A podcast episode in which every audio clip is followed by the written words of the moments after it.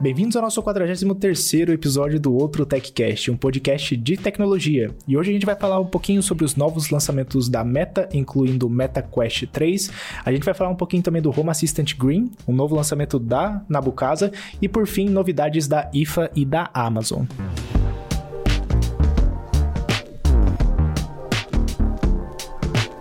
Cara, você viu o evento da Meta que teve essa semana aí? Eu, eu assisti só o Super Cut, mas pareceu que lançou umas coisas legaisinhas aí. É, então, eu não cheguei a ver o evento, mas pelo que eu vi, era. Teve bastante foco no Meta Quest 3 e no Oculus Ray-Ban lá, né? E pelo que a gente já sabe, o Meta Quest 3 já começou a pré-venda. Então, para quem quiser comprar aí, acho que chega dia 10. É, desde outubro. Eu tava pensando em comprar os, os reviews foram muito bons, assim. Pare, parecia uma versão com que nem o Apple Vision, sabe? Que você vê o mundo real através do, dos óculos e, no, e com muita resolução. Uhum. Não, vi, não vi review de gente falando, nossa, é pixelado e tal. Vi, pelo contrário, falando bem. Legal. Mas só testando pra saber, né? é, exatamente. Teve preço já ou não viu o preço? 4,99 dólares. Ah, pô. Esse aí eu tenho coragem de gastar. é. E o MetaQuest 2 caiu pra 2,99. Ah, legal. Bem mais barato. É. Mas eu, o que eu fiquei com vontade de comprar mesmo foi o, o da Ray-Ban. Eles lançaram uma segunda versão do óculos de parceria com a Ray-Ban. E corrigiram a principal coisa, ou pelo menos é, falaram que corrigiram, né? Que é a resolução da câmera. Porque parece que o que matou a versão 1 é que a câmera era horrorosa. Então, tipo, qual a vantagem, né? o motivo de eu ter mais vontade de ter esse óculos é para sair em viagem e poder fazer vídeos rapidinhos no, no óculos, né? Então, se for uma resolução boa, legal. Se for ruim, não tem muito porquê, né? Uhum. E lançaram também o Meta AI. O, o óculos da Ray-Ban vai ser o primeiro óculos deles que vai vir embutido, sabe? Você vai poder... Na apresentação mostra como se fosse um chat. Mas eu não sei se vai aparecer no seu olho o chat ou vai ser só áudio. Não, não deu para entender. Pelo menos no, no vídeo de resumo que eu vi, né? Talvez no, na apresentação inteira mostrou. Sim. Dessa Meta AI também teve uma apresentação mostrando que eles vão ter como se fossem departamentos de AI. Por exemplo, você quer cozinhar, você fala com o AI chefe de cozinha. Você quer. Caraca. Falar sobre livros, você fala com a AI sobre livros. Bibliotecária, sabe? Uma coisa assim. da hora, cara. E achei bem interessante, cara. Vai precisar, sabe do quê? Vai precisar de uma. daquele negócio de antigamente que você ligava pra um número e falava, eu quero falar com a biblioteca. Daí ele transferia você pra biblioteca. Sim. Vai ter uma telefonista ali, AI. Vai ter que ter um master, assim, um acima de todos. Uh, da hora, cara. Eu, a única coisa que eu tinha visto é que parece que tinha uns famosos que iam meio que cederam a imagem para ser a, a pessoa de AI lá. Eu vi que o Snoop Dogg aceitou fazer isso. É, eu só vi o Snoop Dogg também, ficou bem engraçado. O Snoop Dogg é da hora que ele sempre, sempre aceita essas bagaças, assim, de, de aparecer em tecnologia. Jogo também, ele aparece em um monte de lugar. É, então, a, a AI dele era focada pra... Como é que chama aquele negócio de RPG? Quando é o mestre do jogo? Eu não sei como é que chama, mas eu... Eu, eu, sei o que você tá falando. O Giovanni sabe. Se quiser falar aí no meio, fala aí, Giovanni. Mas ficou bacaninha. E dá pra você ver que também a, a, o 3D dele, né? Foi feito com o rosto dele, mas não é gravação, não é vídeo. É gerado por AI também, sabe? Legal. Da hora, cara. Achei, assim, tem potencial. O óculos também consegue fazer ligação do WhatsApp. Pô, legal. É, ó, isso aí é bom pro brasileiro, ó. O brasileiro adora o WhatsApp. Sim. E o óculos começa. Acho que só tem uma versão, acho que é 2,99 dólares. Barato também. Achei um preço legal. Eu tô, eu realmente tô a fim de testar o MetaQuest 3, porque pelo menos o MetaQuest 3 eu consigo conectar no PC e jogar os jogos de VR que tem aqui, sabe? Sim. Sem precisar baixar no, no óculos. E o preço não tá caro. 499, pô, pra um óculos desse tá bem interessante. Sim tá justo, digamos assim. Será que eles vendem perdendo dinheiro ainda ou, ou já começaram a vender com um pouquinho de lucro, pelo menos? Boa pergunta, cara. Conhecendo o Facebook, eu acho que eles vendem a preço de custo e lucram com os dados lá. Pode ser. É, e outro negócio curioso que eu vi também é que parece que esse Quest 3 ele é melhor que o Quest Pro. Caraca. Hum, esquisito, né? E o Quest Pro era tipo mais de mil dólares, não era? 1.500. Caramba, mano. é esquisito. Se for verdade mesmo, quem comprou o Quest Pro deve estar tá bem arrependido. é, então, deve estar tá triste. Caraca, interessante, sabia disso aí não. Mas vamos ver, né? Uma coisa legal que eu vi também é que o Xbox Cloud, eu não lembro como é que é o, a plataforma da nuvem da, do Xbox. Acho que é Cloud Gaming, alguma coisa assim. Também tá disponível no MetaQuest. Não sei que é uma PES, né? É, tem, é, acho que é o Game Pass. Game Pass. É. Ele tá disponível lá e você consegue jogar jogo por streaming. E na, no vídeo que eu vi, o vídeo rápido lá, tipo, era uma telona assim na sua frente, você conecta o controle e já era. Sai jogando. Que é bem interessante. É que, tipo, se você for ter jogo em, nesses óculos, por streaming te dá mais liberdade de ter um jogo mais parrudo, né? Porque senão você vai ter que enfiar no óculos todo o hardware para suportar jogo de PlayStation, por exemplo. Exatamente, cara. E uma coisa, uma coisa que eu tava pensando que eu não vi em nenhuma notícia é se vai ter aquele mesmo modo que tem no Vision Pro de imersão lá, que você tem uma telona na sua frente e aí você consegue deixar todo o mundo à sua volta como se fosse um, uma outra localização, assim, sabe? Saiu e ia curtir pra caramba. Eu acho que talvez até tenha, mas não foi não foi feito um marketing ao redor disso, sabe? Entendi. A plataforma parece mais flexível, então mesmo que não tenha nativamente, você consegue fazer algo do tipo. Uhum. Não, assim, o Visual Pro ainda parece melhor para alguns, alguns tipos de atividades, né? Tipo, trabalhar mesmo. Uhum. E até cinema. Cinema tá parecendo bem interessante no Vision Pro. É, então. Por causa de poder ver filme 3D, esse negócio da imersão que você falou. Eu acho que o Quest 3 vai ser um gostinho de como vai ser o Vision Pro, sabe? Aham. Uhum. Menos pra jogo. Acho que pra jogo o Quest 3 ainda vai, vai ser bem melhor. É, eu, eu tô afim de, de comprar um, mas vamos ver, né? Não tô gastando nada ultimamente. Vamos ver. Se fosse menorzinho, tá traria pra você daqui no fim do ano, mas. É uma caixona, não é? Gigante. O 2 eu lembro que é uma caixona gigante, cara. Maior que a caixa de robô aspirador. Não É, tipo, se eu fosse trazer, teria que ser é, sem a caixa, né? Colocado numa casezinha, assim. Ainda é menor, mas sei lá, dá chance de ir pra na alfândega é alta. Uhum. Se bem que aumentou agora a cota, né? É mil dólares, não é? Não lembro, mas acho que aumentou. Ah, o óculos é 499. É, não, é verdade. Aqui deve ser mais, aqui deve ser tipo 549 euros. Sempre é um pouco mais. Ah, é verdade. Mas interessante, cara. Esse aí eu tô, tô animado para ver os reviews completos da galera usando. Eu não sei se já saiu ou se só uns previews do pessoal. Não tem review de verdade, mas review. Tá passando uma sirene aqui, não sei se dá pra ouvir a sirene? dá um pouquinho. passando uma sirene? Não, passando uma ambulância, sei lá. É. É, já saiu review sim dos youtubers que tiveram acesso àquele Cinet e outros que eu não lembro. ah, boa, boa. Bom saber.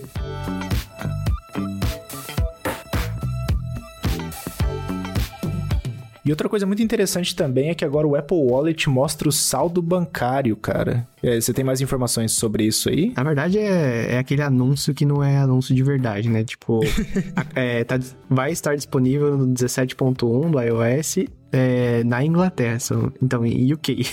ah, tá. É só lá por enquanto. Não para todo mundo. É. Nos Estados Unidos eu nem. Eu acho que. Nossa, vai começar em UK primeiro nos Estados Unidos. É engraçado isso, né? É, então. E sabe o que é mais engraçado? Aqui no Brasil já tem um Open Banking. Inclusive no meu. No Nubank, por exemplo, eu vejo o saldo que tem no Itaú. Eles poderiam implementar isso aqui também. Ah, acho que o Brasil é muito. Ah, bom, UK também não é pequeno, mas o Brasil é muito grande para começar uma coisa piloto, né? Ah, é verdade. Também. Mas, é, pelo que eu li aqui, parece que você faz a autenticação com o seu banco normalmente, e daí aparece lá o seu cartão de débito ou crédito e embaixo é, o, o, saldo da sua conta, né? Interessante. Caraca, mano. Nem sei como que eles vão fazer aqui na Europa, porque aqui você pode ter, tipo, várias contas como se fossem pastas dentro do seu aplicativo do banco, sabe? Só que são contas de verdade, então qual vai mostrar? Entendi. Conta linkada com o meu cartão, sei lá. Mas interessante ver que tá progredindo aí, né? O banco que eu uso aqui é bem moderninho, então talvez eles tenham isso primeiro que outros, torcendo, torcendo para que aconteça. Se bem que quando você integra com essas coisas, você meio que tipo, passa a responsabilidade para outro aplicativo, as pessoas não usam mais o seu próprio do banco, né? Então talvez nem todo banco goste disso. Uhum. Mas vamos ver. Eu achei, eu achei interessante que daí você vai centralizando mais na carteira mesmo, né? Pode crer. É, mas esse esquema que você comentou mesmo de do, do banco mostrar em pastas vai ser interessante, porque aqui acontece assim também. Se eu tivesse saldo no Santander, por exemplo, no Nubank ia aparecer Itaú e Santander, como se fossem contas diferentes mesmo, né? São bancos diferentes. Sim. Então aqui, não sei como eles fariam, se vai somar tudo ou sei lá. Pelo que deu entender visualmente, vai ser linkado com o cartão. Então talvez de qual conta o seu cartão cobre vai ser a conta que vai aparecer lá. Ou vai ser uma integração no tipo de crédito, assim, sabe? É.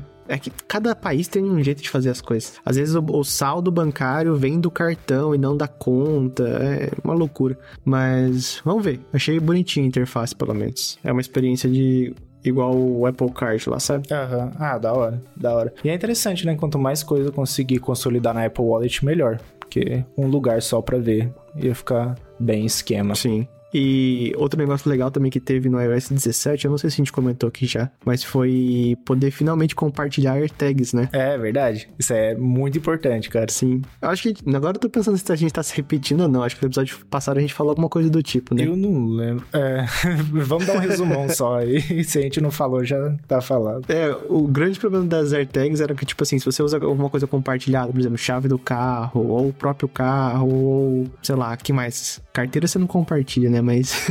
é, ah, até se usar tag no animalzinho, né? No pet. Sim, também. Não tinha como compartilhar, né? Então só uma pessoa, dona daquela tag, podia ver e interagir com ela, né? E na iOS 17 isso mudou. Você pode agora compartilhar, não vai. A pessoa que você compartilhou também não vai receber aquela mensagem de nossa, tem uma AirTag te seguindo tal. Uhum. É uma feature bem da hora que veio meio escondida aí no, no iOS 17. Não lembro nem se mencionaram na, na WWDC. Não lembro também, cara. Não sei se só mostraram no site lá e já era. Mas realmente, é uma feature muito interessante. Mas sabe o que é uma feature não interessante, cara?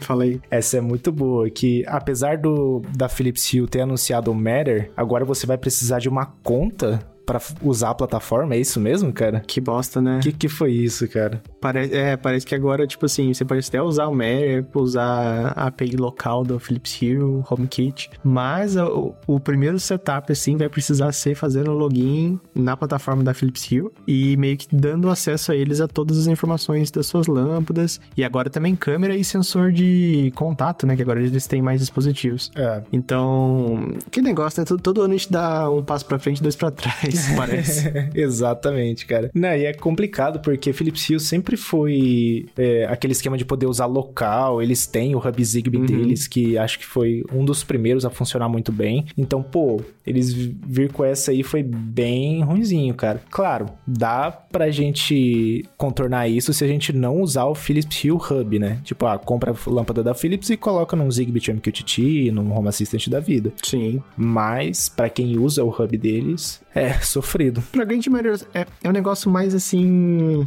ideológico, né? Tipo, a maioria das pessoas não tem importância nenhuma, certo? É. Mas, tipo assim, tem uma parcela das pessoas de, de automatização, né, de, de casa inteligente, que o mantra é não dar acesso, não dar informações, dados para as empresas e fazer tudo local, né? Tipo, você compra o produto, ele é seu, você usa, não tem por que a empresa saber quando você acendeu a luz, quando apagou a luz. Uhum. E, aliás, eu faço mais parte dessa, desse, desse grupo aí. Eu não gosto muito de que as empresas saibam o, o que eu tô fazendo, né? É, apesar que também, tipo assim, se eu realmente precisar de um dispositivo e for só cloud, eu vou comprar e vou usar e vida que segue, né? Mas sempre tentando evitar, né? Isso era até um lado bom das coisas HomeKit, que era tudo local, uhum. a grande maioria não precisava do, do, do, app da empresa. A própria Philips Hue, eu lembro que tinha até um negócio que eu achava um pouco falta de segurança, assim. Se você fosse na casa de alguém, abrisse o app da Philips Hue e quisesse parear com a bridge da pessoa, a única coisa que você precisava é saber aonde estava a bridge na casa da pessoa e apertar o botão central. Apertando aquele botão, pareava. Eu já fiz isso na casa de um amigo meu, assim, eu achei onde tava dele. Nem tava escondido, tava em display, sabe? Uhum. Daí eu parei rapidinho ali e dei a entender que hackei a, a rede da pessoa, sabe? da hora, cara. Mas. E fica aí o aviso então, né? Se você tiver um hub da Philips Hue, deixa escondido, não a mostra. Exatamente, cara. Mas é, e esse ponto que você comentou de da, da empresa não saber o que você tá fazendo é, é muito válido, mas eu tenho outro ponto muito importante também, né? Que, tipo, a partir do momento que a empresa tem seus dados, se ela for invadida ou se tiver um vazamento, todo o resto do mundo vai ter seus dados. Sim. Então, eu não sei se eu confio 100% na Philips, né, na Philips, né? Ou sei lá que empresa que tá em cima, acho que é Signify, sei lá, que eles têm a melhor segurança do mundo pra ter minhas informações lá, sabe? Não sei se seria esse o caso, porque sempre tem uma porta porta, né, de invasão. Tipo assim, A única empresa que eu confio, porque não tem muito o que fazer, né? Se eu não confiar, não dá pra usar, é a Apple. Aham. E até o dia atual não teve nenhum escândalo, né? Teve aquela invasão ao iCloud há muito tempo atrás, mas de resto não teve escândalo. E aquele negócio, se você usa Android, você precisa confiar um pouco na Google, se você usa iPhone, precisa confiar um pouco na Apple, né? Exatamente. Apesar que mesmo usuário de Android, eu acho que eu, tipo assim, estaria ciente meus dados estão sendo usados, porque É da Google, né? É. Pra ele, eles, eles falam abertamente, né, que eles usam, então... Uhum. Mas é, tem essa aí da, da Philips. Apesar de eles terem a- anunciado o suporte ao Matter aí, agora, infelizmente, você tem que dar um pouco dos seus dados. E várias pessoas da comunidade já falaram que vão inventar, tipo, uma, um, um hub novo, sabe? Um hub é, open source. Uhum. Pra você substituir o hub da Philips Hue. Porque tem como você colocar ela na Home Assistant por Zigbee com os dongles lá. Mas se tiver uma solução fechadinha assim, é mais fácil de pessoas sem conhecimento técnico adotarem, né? Se bem que alguém sem conhecimento técnico i- iria se preocupar com isso. Não sei, mas é, é legal existir a opção. Sim, exatamente. E outra coisa que facilitou também a, a configuração para pessoas que não têm tanto conhecimento técnico foi o Home Assistant Green, né, cara? Você tá bem por dentro desse esquema, né? O, ah, é verdade, né? A, a Nabucasa anunciou ali o, o novo hardware deles, né? Pra você entrar na, no universo Home Assistant mais fácil. Uhum. Porque nem todo mundo sabe pegar um Raspberry, é, colocar a imagem no cartão SD, fazer todo o setup, né? Então, agora, se você quiser iniciar no Home Assistant, é só comprar o Home Assistant Green, que é um. Um computadorzinho, basicamente, né? E ele é bem simples, então ele custa acho que 99 dólares, se não me engano. Aham. E não tem muitas antenas, aliás, não tem antena nenhuma, eu acho. Ele só tem porta Ethernet, duas USB 2.0, uma HDMI e acho que só, né? Tem só uma entrada de cartão SD, mas é só pra formatar o, o Home Assistant Green sim precisar. Ah, entendi. Então o conceito é você compra ele, começa a usar. Precisou de coisas Zigbee, você compra um dongle Zigbee. Precisou de coisas, sei lá, Thread, compra um dongle Thread. Inclusive eles têm o Sky Connect, né, que é multiprotocolo. Não sei se tá disponível já, acho que já tá, né? Já. É aquele negócio, é, é modular, né? Você compra o básico, pra- pra- se você precisar do básico, se você precisar de mais coisa, você compra mais coisa e vai, e vai crescendo, né? Uhum. Eu acho que é um passo adiante aí pra, pra ideia de que é fácil ter Home Assistant em casa, da mesma forma que é fácil você ter, por exemplo, o hub da SmartThings da Samsung. Exatamente. E eu achei bem legal isso aí, cara. Eu acho que é, um, é, é o que você comentou, né? É um primeiro passo. Uh, eu acho que ainda tem bastante coisa pra melhorar, principalmente na UI do Home Assistant. Uhum. Porque hoje em dia eu, eu conheço até pessoas que já tiveram dificuldade de parear algo no HomeKit, sabe? E o HomeKit é simplesmente abrir a câmera, escanear e acabou. Então, se isso às vezes já causa alguma confusão no, no usuário, imagina você ter que ir lá no Home Assistant e incluir uma chave de API. Não dá, né? Sim. Acho que ainda tem chão aí. Na, na verdade, tem, tem lugar pra pra melhorias aí. Até mesmo um modo simples do Home Assistant, sei lá, que é algo bem básico mesmo de você usar. É, eu acho que o foco deles até o momento foi criar uma plataforma robusta. Uhum. Agora, talvez, eu não, não sei os planos deles, mas de focar um pouco mais em. é, como é que fala? E- UX, né? Tipo, de quão fácil você usar a plataforma, interagir, criar automação. Tem até outros concorrentes, como o Home Pro, o, o hub novo da, da Home, né? Sim. Que a interface é bem mais intuitiva, assim, né? Não bem mais intuitiva, mas intuitiva o suficiente para alguém com não tão conhecimento de tecnologia usar. E o outro fator é que eles, o hub já vem tudo prontinho, né? Com todas as antenas, só que custa também acho que 400 ou 500 dólares, é bem mais caro. É, bem carinho. É, que negócio, né? Concorrência também ajuda a gerar melhorias em ambas as plataformas. Uhum. E realmente, cara, acho que o Home Assistant até hoje conseguiu muito bem ser uma plataforma robusta. Tanto que é a plataforma mais rápida que eu já testei. Uhum. É, inclusive mais rápido que o HomeKit. Não, de longe, o HomeKit é lerdo. É, pra fazer automação, tudo. Eu acho que o HomeKit só perde pra Alexa e Google porque as duas são baseadas em cloud, né? É, e, e mesmo assim, cara, quando eu com os testes que eu faço com o Alexa aqui e com o Matter, é a mais lenta que tem. É mais de. É fácil, mais de um segundo. O HomeKit? No, com a Alexa. Alexa e o Matter. Ah, Alexa, ok. E o Matter, na teoria, roda local, né? Então, na hora que eu abro o aplicativo e toco no botão lá, era pra ser tudo local. E é lento. é o mais lento de todos. Aliás, o- os meus sensores de contato da cara lá, o, o P2, é, que usam Matter e Thread, né? Uhum. Tô, coloquei, tá um mês aqui em casa, é, usando com automação, um mês funcionando sem problemas. Boa. Aqui também tá, tá no esquema, funcionando muito bem, cara. Podemos dizer que tá estável aí já. É. Até algo acontecer. né? E ter que reconfigurar tudo. é sempre assim. Triste.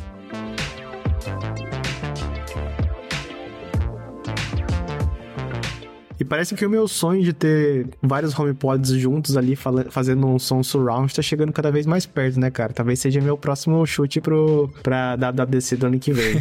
um tal de Dolby Atmos Flex Connect tá vindo aí. É, cara, esse essa é uma tecnologia muito interessante. E foi engraçado que eles anunciaram isso numa apresentação das TCL, das TVs da TCL que tava lançando lá. Uhum. E aí jogaram assim no ar, tipo, ah, agora vai ter Dolby Atmos Flex Connect. Qual que é a ideia, né? O Dolby Atmos, ele é aquele som espacial, bonitão, que, tipo, joga o som em volta de você e tudo mais, faz aquele... É como se, se você tivesse na, na cena ali, né? Ouvindo todo todos os sons, mas você precisa de um setup legal, né? Você precisa ou ter uma soundbar, ou ter um home, home theater todo configurado, com caixinha em cima, caixinha atrás, caixinha dos lados, para você conseguir emular mesmo esse som surround, né? Pra, pra ter uma boa qualidade de áudio. E esse sempre foi um problema, né? Pô, se eu comprar uma soundbar 2.1, o Dolby Atmos não vai ser tão legal. Tem TVs que já vem com Dolby Atmos também, mas pô, o som da TV não se compara. Esse, esse negócio do TV Dolby. Mano, os caras põem é. Dolby Atmos em todo lugar agora.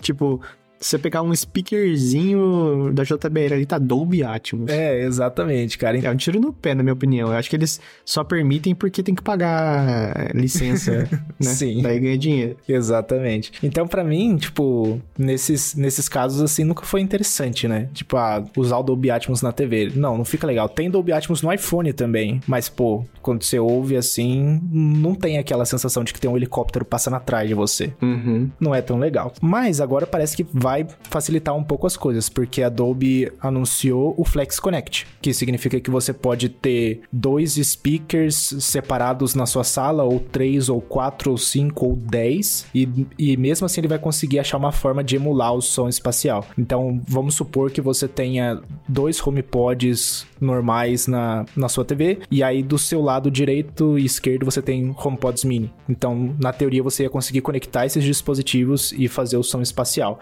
Tenho só dois HomePods e um HomePod mini também ia conseguir fazer todo esse, esse som espacial. Então esse Flex Connect é literalmente trazer uma flexibilidade da conexão das caixinhas, né? E parece que elas também iam se conseguir se localizar, né? Uhum. Então tem o auto posicionamento das caixinhas. Ela sabe que ela tá na direita e atrás, ou direita na frente. Exatamente. Ela se localiza com base num, numa source, né? Numa chama? Fonte, né? E a fonte pode ser a TV, a fonte poderia ser uma Apple TV, a fonte poderia ser qualquer boxinha, né? Uhum. Parece bem interessante, cara. Tô, tenho grandes esperanças que ano que vem vão fazer o, a razão de comprar o HomePod Mini 2 ser isso aí. sim. Eu concordo, cara. Eu acho que a Apple vai trazer sim como uma atualização pro, pros, ou pros HomePods existentes ou até mesmo pros novos, né? Porque a, a Apple colocou Dolby Vision na câmera do iPhone, tipo, há muito tempo atrás, sabe? Uhum. Então eles têm uma parceria forte com a, com a Dolby. Então eu acho que vai, vai acontecer sim. E é da hora, tipo, para quem nunca teve a oportunidade de testar um Dolby Atmos legal mesmo, pô, é som de cinema, cara.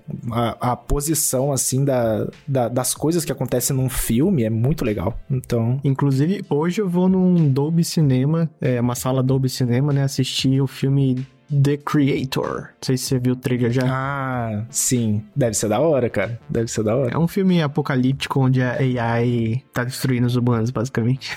uhum. Mas é, é, é, da hora. E principalmente quando os filmes acertam na mixagem do Atmos, fica muito bom. Sim. Pô, Transformers. Transformers é um, um filme que eu assisto só pelos efeitos especiais, né? Porque a história ali são robôs.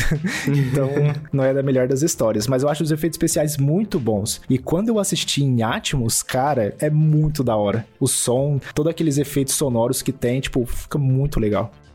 E o negócio não relacionado a Dolby Atmos, mas que eu vi esses dias, eu vi a Freira 2 em 4DX, cara. da hora, cara. Foi muito engraçado que 4DX é aquele que tem água, vento, a cadeira mexe, né? Uhum. E tem um maldito ventinho que ele sai da sua orelha aqui, sabe? Né?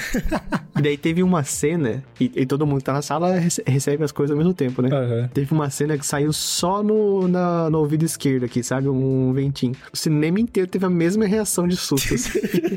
Da hora, cara. Bem divertido. Nossa, cara, tava um frio, porque esse- a sala tem tipo umas, uns ventiladores imensos lá em cima, né? E no filme da freira, por algum motivo, tem muita cena ao ar livre que tá ventando, folha voando. Daí ficava um furacão na sala, assim. Da hora, cara. tava, tava gelado.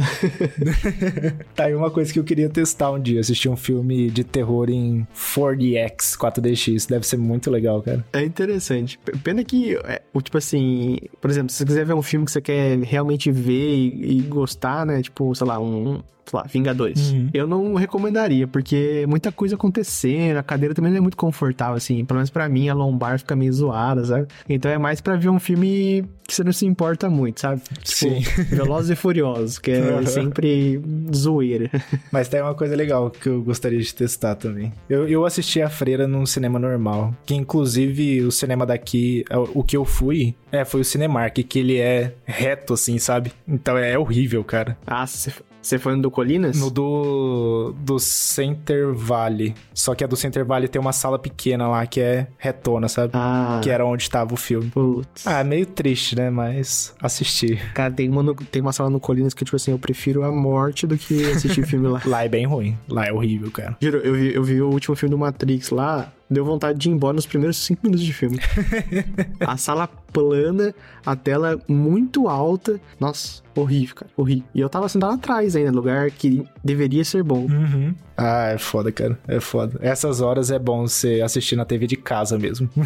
Sim, monta seu cinema em casa né? e, e já era. Quais será que são os critérios pra ter o filme exibido em casa, né? Porque tem famoso que tem, você sabe, né? Uhum. Ah, você deve pagar uma boa grana, né, cara? Tudo é dinheiro, né? Eu acho que tem que ter projetor específico também. né? Será que não? Eu acho que, é, eu acho que eles não, não devem passar em, em digital, não. Digital acho que é só depois que eles liberam o filme. Então deve ter o projetorzinho lá, deve. Que eu já vi um vídeo no YouTube falando que os projetores, tipo assim, tem codificação pra exibir num horário específico, né? Tipo, Tem um monte de coisa assim, cara. ele nem exibe em horário aleatório. Uhum. Tem altos esquemas, assim. É, tudo pra garantir que não tenha pirataria, né? Porque, na teoria, alguém pode ir lá plugar o, a fita... A fita não, né? O rolo lá, né? Até qualquer cineminha do interior aí que exibe filme e, e grava. É, exatamente, cara.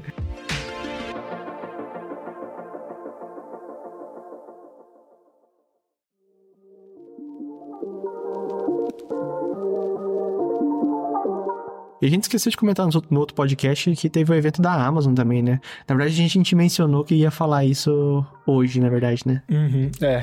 então tá certo, tá no cronograma.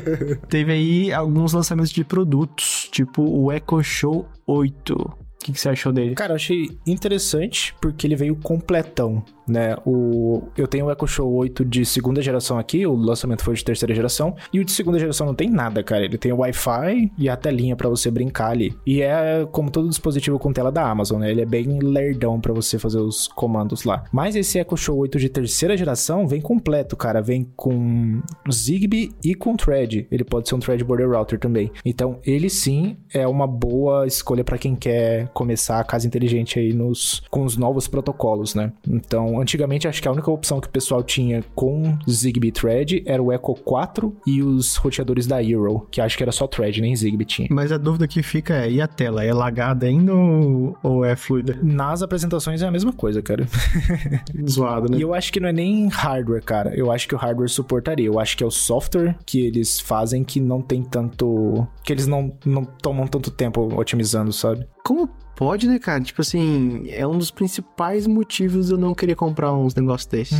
Eu também. Teve até o, o outro lançamento aqui, o Echo Hub, né? Que é tipo o tablet dashboard pra você pôr na parede. Excelente ideia. Coisa que todo mundo já faz com tablet Android hoje em dia. Uhum. É, então você ter um que foi feito especi- especificamente pra isso é, é ótimo. Só que eu já vi review e a tela cheia de lag. Não, não dá vontade de comprar. É mais fácil realmente comprar um tablet Android, que às vezes você consegue até OLED por um preço bom. Uhum. E que funciona muito melhor a tela, a resposta, né? É, então. E foi engraçado porque no Twitter eu vi. É, no X, eu vi uma reportagem reportagem de uma, de uma moça, acho que da Cinet, mostrando o tablet, né, funcionando. E a maioria dos comentários embaixo era a galera falando, nossa, mas parece que é todo travado, né? E ela respondendo, não, ele é bem fluido, não sei o quê. Eu falei, ah... Ah, duvido, cara. Mané fluido. Eu, eu vi você passando o dedo várias vezes ali pra executar um comando. Que mané fluido. Cara, não tem nenhum fluido. Não, tem um. Só que é bem mais caro, que é o Google Pixel tablet agora, né? É, Ele é fluido. Mas de resto, o, o Nest Hub nunca foi fluido. ele é travadinho. O da Alexa também não, não rola. E que mais tem? Tem alguma outra marca que tem também? Acho que não. Tem uns da Tuya, mas acho que também é travadão. O Dakar é travadão, a telinha deles. Cara, não dá pra entender. Uma vez eu joguei isso no Twitter, daí o pessoal falou: Ah, é pra fazer um preço barato e porque a maioria das pessoas não se importa. Tipo, tipo, se a pessoa comprou pra usar como porta, é, porta-retrato, ok, não se importa mesmo. Meus pais usam, eu uso aqui em casa, eu tenho um Nest Hub. É, eu também. Agora, se você comprou pra interagir, aí não tem como não se importar, né, cara? A não ser que a sua interação seja muito passiva, sabe? Tipo, abre o feed da campainha quando alguém toca, daí você vai lá e fecha. Ou clica pra ver a previsão do tempo e só. Se for só isso, aí a animação não importa, né? Inclusive, eu preferi que tivesse como desabilitar a animação em vez de ver a animação lagada, assim. Sim, porque aí é menos tempo de resposta, né? Tipo, é bem melhor, cara. Exato. Mas é, eu tô tentando achar aqui, eu, eu acho que eu não, não vou conseguir achar, mas era igual um comentário que eu recebi num vídeo meu do review do Google Nest Hub, porque lá eu comento que ele é lentão, né? Tipo, ah, ele tem esses problemas de, de lentidão. E no, um dos comentários que eu recebi foi que, tipo, ah, esses, esses negócios de interface fluida é frescura de usuário de iPhone. então dá pra ver que, tipo, nem todo mundo se importa com isso, né? E sei lá, eu acho que é. Mas daí, ao mesmo tempo, você vê um pessoal de Android falando: ah, esse iPhone 15 que a tela ainda é 60 Hz. Tipo, decidam-se, cara, qual que é o hate. É, exatamente. E eu acho que nem é o mesmo. É, achei aqui, ó. O dos travamentos é frescura de usuário de iPhone mesmo. Sei lá, pra mim, se tá travando, cara, eu não vou pagar caro num dispositivo que vai ficar travando. Exato. E o- os ecos não são baratos, os que tem tela. É, eles têm. são uma graninha. Acho que começa em 500 reais, não começa? É, então. E 500 reais você compra um tablet Android que não trava. Compra? Compra. Tem um monte no AliExpress que consegue funcionar bem, sabe? Você troca o launcher lá, funciona bem. Já era. Eu não sei, eu acho que a gente também é, é, é muito mal acostumado com a Apple, né? Porque, pô, eu tenho um iPod Touch de quinta geração e ele trava menos que o meu Echo Show e o meu Google Nest Hub Sim. a interface. E o, pô, o iPod Touch já tem, acho que já vai fazer 10 anos já. Então, eu não sei, cara, eu não aceito. É, estamos num momento que tem um grande problema visual. Porque alguns dos dispositivos são 120 frames, outros são 30, outros são 60. E daí, se você estiver usando um e muda pro outro, o baque é muito grande, sabe? Exato. Agora, se você usar tudo igual, é ok. Foi até o motivo que eu, compra... eu comprei um outro monitor pra trabalhar, Uhum. porque o Mac tem ProMotion e o meu monitor antigo era 50 Hz, 60 Hz. Então, a transição era muito brusca, né? E que no fim não adiantou nada, porque o computador, o meu pessoal aguenta ProMotion, mas o do trabalho não, então acabou que ainda- existe o problema. Exato, cara. Mas é, e- mesmo assim também, tipo, se a tela suporta 60 Hz, que é o caso do Echo, eles suportam 60 Hz e o Google Nest Hub também, eu acho que de uma transição pra outra não deveria travar, cara. É. Pelo menos deixa alguma coisa em cache ali pra ele carregar mais rápido, mas tipo, o hardware parece ser potente, porque se no iPod de Es- Essas coisas rodam em cima do quê? De Android? o Nest Hub, não, não, o Nest Hub ele roda em cima do Fuchsia da Google lá, Uhum. e o Echo Show roda em cima do Fire OS, que é Linux. Mas é Android, né? É- Não, o Fire é Android. É Android? Ah, então.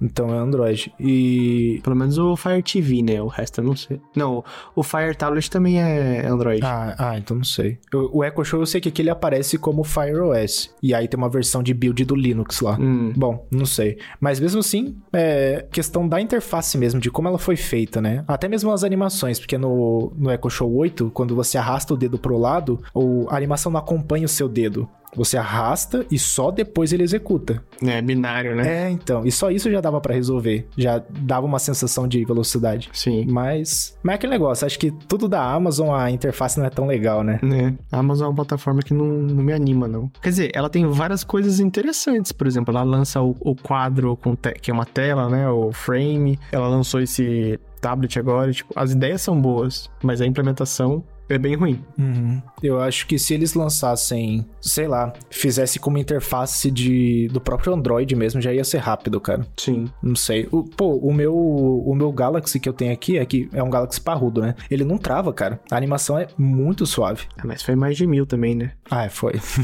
foi. eles, eles têm que fazer uma coisa barata, porque não, não é todo mundo que já tá convencido que vale a pena ter essas coisas em casa, né? Então, eles ainda estão naquela de tem que ser barato para na Black Friday ser mais barato e daí todo mundo comprar e enfim. Ah, isso é verdade, cara. Isso é verdade. Por isso que quando a Apple lança as paradas, que você sabe que não vai ser barato, é, é bom o negócio, né? Porque todo o resto é uma bosta.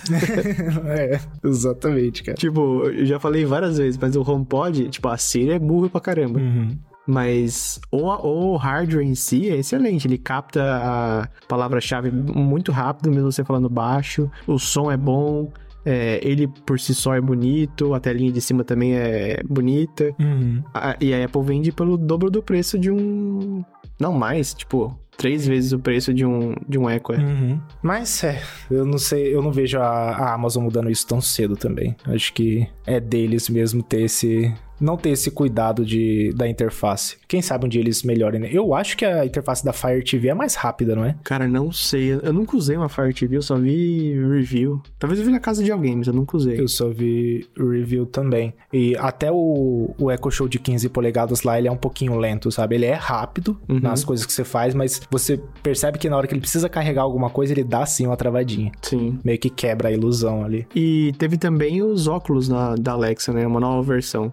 Coincidentemente, que nem o Facebook teve mais uma também agora. Uhum. Que eu acho que o óculos não tem muita coisa diferente, né? Eles só usam a Alexa pra, como assistente pessoal e só. Não tem muitas funções assim. Deve fazer ligação, ouvir música. Uhum. Pelo, pelo que eu vi, nada muito surpreendente nem do Facebook. Do Meta, né? Nunca vou ter falar meta. Sempre vai ser Facebook. Twitter também. Sempre vai ser Twitter. É igual Twitter e X. É, exatamente, cara. Não tem jeito.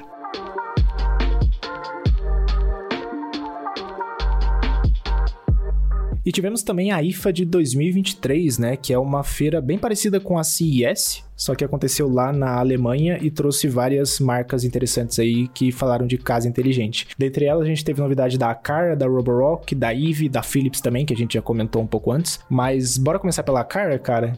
A, a, marca aí que eu sou bastante fanboy aí.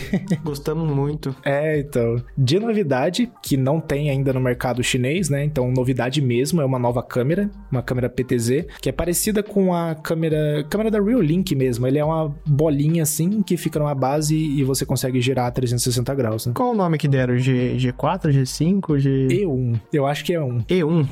é. Cara, isso é uma coisa que a cara precisava melhorar, cara. Esses nomes é são horríveis. Mas ninguém é pior que a Sony, cara, com os fones XM, TH, 300, 400 mil. Exatamente, cara. Mas teve, né, esse essa nova câmera, é o que a gente já espera, né? Compatível com HomeKit, blá blá blá blá blá. A boa novidade é que é Wi-Fi 6 e Bluetooth 5.2. É, acho que é a primeira câmera inteligente que eu vejo com Wi-Fi 6. Então é bem legal. Achei bem interessante o que eles fizeram. Mas o, o Wi-Fi 6 em si, assim, não tem muita diferença, né? O 6E e o 7 que são mais relevantes. Porque aqui em casa eu tenho o roteador com Wi-Fi 6, o iPhone também é, o MacBook também é. Não sei. Talvez seja porque eu tô sempre usando e não, não sei mais a diferença, mas tem alguma relevância, assim? O Wi-Fi 6, ele consegue gerenciar os dispositivos da rede 2.4 GHz muito melhor do que um Wi-Fi 5, por exemplo. Hum, porque o que, o, que, o que tem a banda 6 GHz é o 6E, né? É, isso mesmo. E, e tanto que o Wi-Fi 6 ele foi pensado também para abranger os dispositivos de casa inteligente, Wi-Fi. Então, quando você tem um dispositivo, um roteador Wi-Fi 6 e um dispositivo Wi-Fi 6, eles conseguem se conversar muito melhor. Muito bom. Tá vendo? Falar com quem entende é excelente. você acha que a gente tá gravando um podcast aqui, mas na verdade é uma mentoria gratuita que você tá dando, entendeu? é, é. Mas é. E o outro dispositivo dispositivo que é, o meio que a cara achou de lançar eu achei horrível, que foi por meio do Kickstarter, mas é uma nova fechadura para o mercado europeu que vai ser compatível com o Matter via Thread. Acho que é a primeira fechadura Thread do mercado, não sei. Não, não é. Tem umas, tem umas HomeKit que já são Thread, eu acho. Aquela a própria deles, não é? O 100, né? Thread? Não, é Zigbee. É Zigbee, né? Então eu posso estar falando besteira, mas eu tinha a impressão que tinha mais uma dessas que tem home key, sabe? Isso aqui, isso aqui. É, mas como sempre eu trago a informação pela metade. A, próxima informa a, a informação inteira vem no próximo episódio. mas, mas é, cara, aí parece que eles vão lançar via Kickstarter, que eu não achei muito interessante. É, porque Kickstarter é aquele negócio, né? Você paga antes, um pouco mais barato, para fazer o financiamento do desenvolvimento do produto. É, a Car, pelo menos, a gente sabe que é um pouco mais conhecida, mas tem empresas que pode simplesmente cancelar o desenvolvimento no meio do, do processo e você não vai ter seu dinheiro de volta, porque você pagou pelo financiamento do produto, do desenvolvimento. Uhum. Mas vamos ver, eu acho que eles fizeram isso para medir ali a, o nível da galera de tipo, ah, a gente quer sim uma fechadura nesse estilo, né? É, então, a princípio, eu tava esperando, tava ansioso por essa fechadura por causa que falaram que ia ser compatível com o mercado europeu e tal. E eu achei que ia realmente só, só substituir, sabe? Eu tiro o que eu tenho aqui e coloca ela. Mas não, ela é mais parecida com a Nuke, né? Que você põe por cima da sua chave. Uhum. E aí eu fiquei meio, ah, mano. Mas daí fica feio do mesmo jeito e tal. Mas, mas, se ela for silenciosa, aí eu, eu compro, eu acho. Porque a Nuke tem funcionado muito bem aqui apesar que às vezes tem um delayzinho Bluetooth, mas o barulho é insuportável, cara, o barulho de, de destrancar e trancar, sabe? E tem como fazer mais silencioso, porque tem uma outra marca que chama TD ou TD, T-E-D-E-E, o nome da marca. Uhum. E ela faz a mesma coisa, você põe por cima da sua chave, só que super silencioso. Então, tem como fazer, sabe? E a terceira marca que também tem fechador assim é a Switchbot, né? que tem aquele que você põe por cima da chave. Só que esse é o pior para mim, porque é muito feio. Nossa, é, é imenso. é, então, eu fico pensando, porque a chave já fica um pouco grande para fora. Aí você tem que colocar o negócio em cima da chave. Nossa, cara. Exato. Para mim, o, o, meu limite é o Nuke ali, de, de tamanho, sabe? Se bem que o da cara vai ser quase o mesmo tamanho, só que mais comprido, né? Não sei, provavelmente vou comprar pra testar. é, de qualquer forma, se não der bom, dá pra devolver, né? Então. É, eu ia comprar o. a U100, né? Aquela mais bonitinha que lançou nos Estados Unidos. Mas daí tem que importar, tem que fazer o furo de deadbolt na porta. E a minha porta tem vidro. Daí o meu amigo comentou que ele já quebrou o vidro uma vez fazendo algo do tipo. Daí eu, tipo, pô, imagina, imagina se quebrar o vidro. Uhum. Quão caro vai sair essa fechadura? Porque aqui é aquele vidro. Do... Não sei se você já viu. Vidro pra isolar o frio. É é, são tipo dois vidros juntos, assim, sabe? Entendi. É super caro isso, por algum motivo. Complicado, cara. Então, talvez o teste da Carex. Sabe quando que vai lançar, se der certo no Kickstarter? Uh, não sei, cara. Deixa eu ver rapidinho se eu ainda tenho o, o link. Ah, pô, tem aqui, salvo. Aqui, ele... É o 200? Unlock Image Easier, o 200. Hum, não fala, cara. Não fala. E nem no Kickstarter? Não, também. Ele fala só coming soon. Engraçado, né? No Kickstarter eu achava que eles exigiam um timeline, assim. Eu acho que a própria página do Kickstarter ainda não tá, não tá ativa, sabe? Ah, saquei, saquei. É, então faz sentido. Mas aqui, pelo menos, ele fala as funcionalidades, né? Compatível com Matter via Thread, você tem o Fingerprint, o... Como que é o nome disso aqui? Digital? Digital. você consegue desbloquear via NFC, também per, pelo Bluetooth, Bluetooth não, né? Pelo Thread também, é remoto. Então dá para usar esse esqueminha. E eu acho que esse NFC inclui o, o HomeKey. Pelo menos eu tava vendo em alguns tweets lá que a Cara tá tentando achar um jeito de trazer o HomeKey também para essa fechadura. É, essa parte eu tenho bastante curiosidade, porque a Nuke falou que por causa do jeito que a fechadura é, que é tipo o tecladinho sem fio por fora e, a, e o, o, motor por dentro, né? Por causa desse setup, a Apple não aprovava o HomeKey. Então, tô curioso aí pra ver o que, que tem de diferente desse da Cara, ou se é uma exceção da Apple, ou se tá mudando a regra. É que, pelo que eu vi, ah, não, mas aí é Apple, né? Porque eu vi que a fechadura da. Acho que é da Nuke mesmo que deu vários novos casos de, usos, de uso pro Matter. Inclusive, eles vão. É, no Matter 1.2 vai sair uma atualização para fechaduras que vão trazer várias outras possibilidades, sabe? Ah, é verdade. Acho que você mandou esse link para mim. É, mas aí o HomeKey é Apple, então acho que não se enquadra nisso aí, sei lá. É, de alguma forma esse esquema do HomeKey vai ter que se adequar ao Matter também, né? Porque senão não faz muito sentido você ter que parear por HomeKit só para ter isso aí. E se você parear por Matter, você não tem essas funcionalidades. Exato. Quer dizer, tomara, né? Que crie um padrão que todas as plataformas podem usar. Tipo, um padrão de como você prover códigos de acesso, como prover, sei lá. Bom, você entendeu. É. Mas realmente, cara. E, e de Acar foi isso. Teve outros lançamentos também, mas tudo que já tinha no mercado chinês. Então, se entrar lá em acar.cn usar o tradutor do Google, tem tudo lá. É. tá bem atualizado. Mas uma coisa legal também foi da Eve, né? Agora tem um, um dispositivo AirPlay da Eve também. É, não, é o primeiro deles, né? Acho que eu nunca vi. É, então, eu não tinha. Não entendi muito bem se é o primeiro, se é o segundo, mas enfim, é um receptor de AirPlay que você pode ligar em qualquer sistema de som. Então, vamos supor que você tem um sistema de som em casa super bom, super avançado, mas que não tem como fazer AirPlay, Air, AirPlay para ele. Daí você conecta esse donglezinho, esse, essa box deles e funciona. E por ser AirPlay 2 oficial, né? Funciona aquele esquema de som em todos os quartos que tem AirPlay, todo o pacote da Apple, porque muita coisa tem AirPlay hoje em dia, mas é o AirPlay 1 por causa que fizeram a engenharia reversa do protocolo e, e para lançar, né? Sim. Porque na verdade você precisa pagar para Apple para usar o para ter essa função do, do AirPlay. Uhum. Mas é interessante, eu não vi preço, não cheguei a ver preço não, cara. Eu se eu não me engano eu vi, acho que eu, era bem carinho, acho que 199 para um receptor, né, é, é bastante. É. Mas outra coisa que deve ser extremamente cara também é a nova máquina de lavada Roborock, cara. Uf. Essa deve ser. Você chegou a ver preço? Eu não, não vi. Não achei preço, mas é a máquina, cara. É, é uma máquina bonita, do nível daquelas high-end da Samsung. Uhum. Você consegue controlar totalmente pelo app da Roborock, que é um app legal. Eu, eu acho interessante o app deles. E algo me diz que vai suportar Matter também porque a próxima atualização do Matter vem com máquinas de lavar para você usar. Ah lá, pode ser que é o timing certinho. Não tem na descrição lá como que vai ser o pareamento? Ou vai ser só pelo app da Roborock? Ah, não vi, cara. Mas eu acho que. Provavelmente eles nem mencionaram, porque, tipo assim, Roborock é famosa pelos robôs aspiradores, né? É. E não, não tem muito como parear ele com outras plataformas. Tipo, tem, mas não instruções dadas pela Roborock, né? Uhum, exatamente, cara. Mas é, aqui não fala, não. Mas acho que assim, se for Matter, provavelmente vai vir uma atualização de firmware, vai aparecer o QR Code no app, e aí você só. Mas eu esperaria. Acho que é um investimento muito alto num trambolho muito pesado para você fazer sem ver review antes.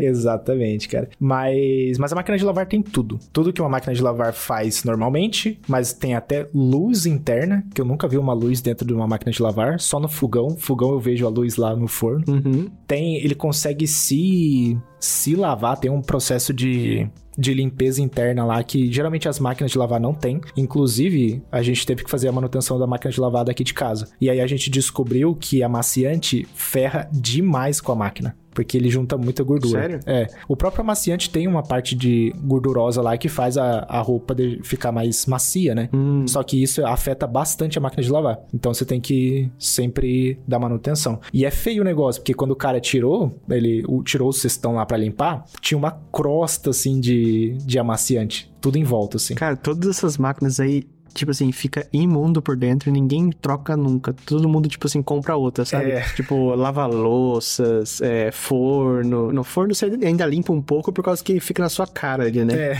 Mas, tipo, não faz muito tempo que eu descobri que tem um lugarzinho ali embaixo que você tem que abrir de vez em quando pra sair uma aguinha.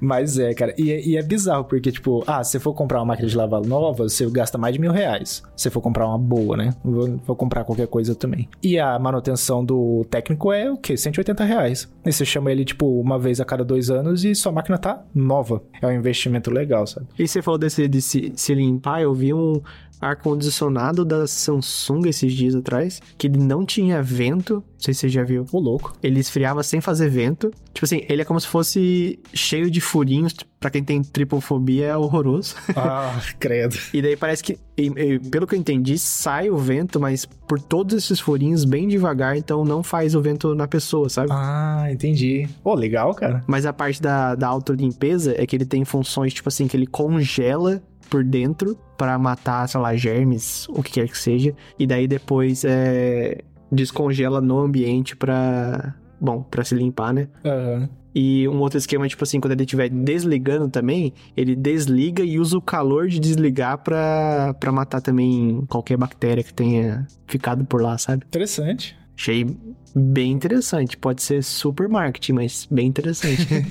mas é bom que tá lançando bastante coisa com autolimpeza, né? Até agora os robôs novos da Roborock também tem a basezinha que esvazia o robô e limpa o, o paninho lá também, né? Sim. Isso é muito bom. Mas vamos ver. Eu tô interessado em saber o preço desse, dessa máquina de lavar, porque os robôs já são meio caros, né? Então, acho que por menos de mil dólares essa máquina não, não sai, não.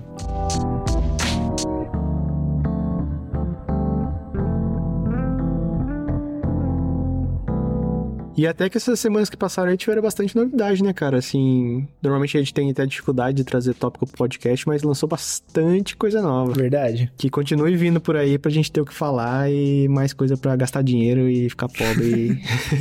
é o ciclo de vida do, do apreciador de tecnologia, né? Gastar dinheiro e gastar mais dinheiro. Exatamente. Mas por hoje fica aí. Siga a gente lá no arroba OutroTechCast nas redes sociais ou nossas redes sociais pessoais, arroba Begoncal2 no meu caso, e o seu, Fabrício? Arroba Fabra Goncalves. Chique. Avalie o podcast aí em 5 estrelinhas e obrigado, Giovanni, por mais essa edição. Falou! Falou!